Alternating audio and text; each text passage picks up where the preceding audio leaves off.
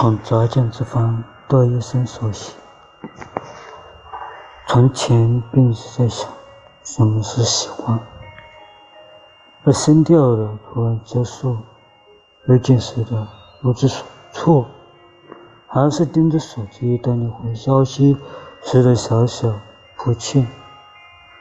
这便是从前有一个喜欢。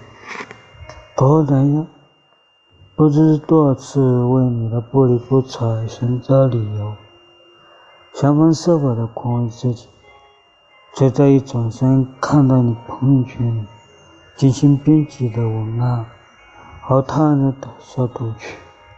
那一刻，我才真正意识到，人的一切可能都是自己编织的梦境。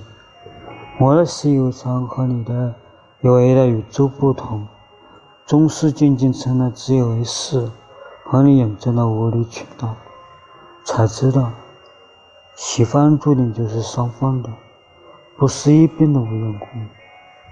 那长大就是要学会认清现实和适时放弃，所以啊，咬牙松去了你所有的联系方式，真的是从此山高海阔，一别两宽，各生欢喜。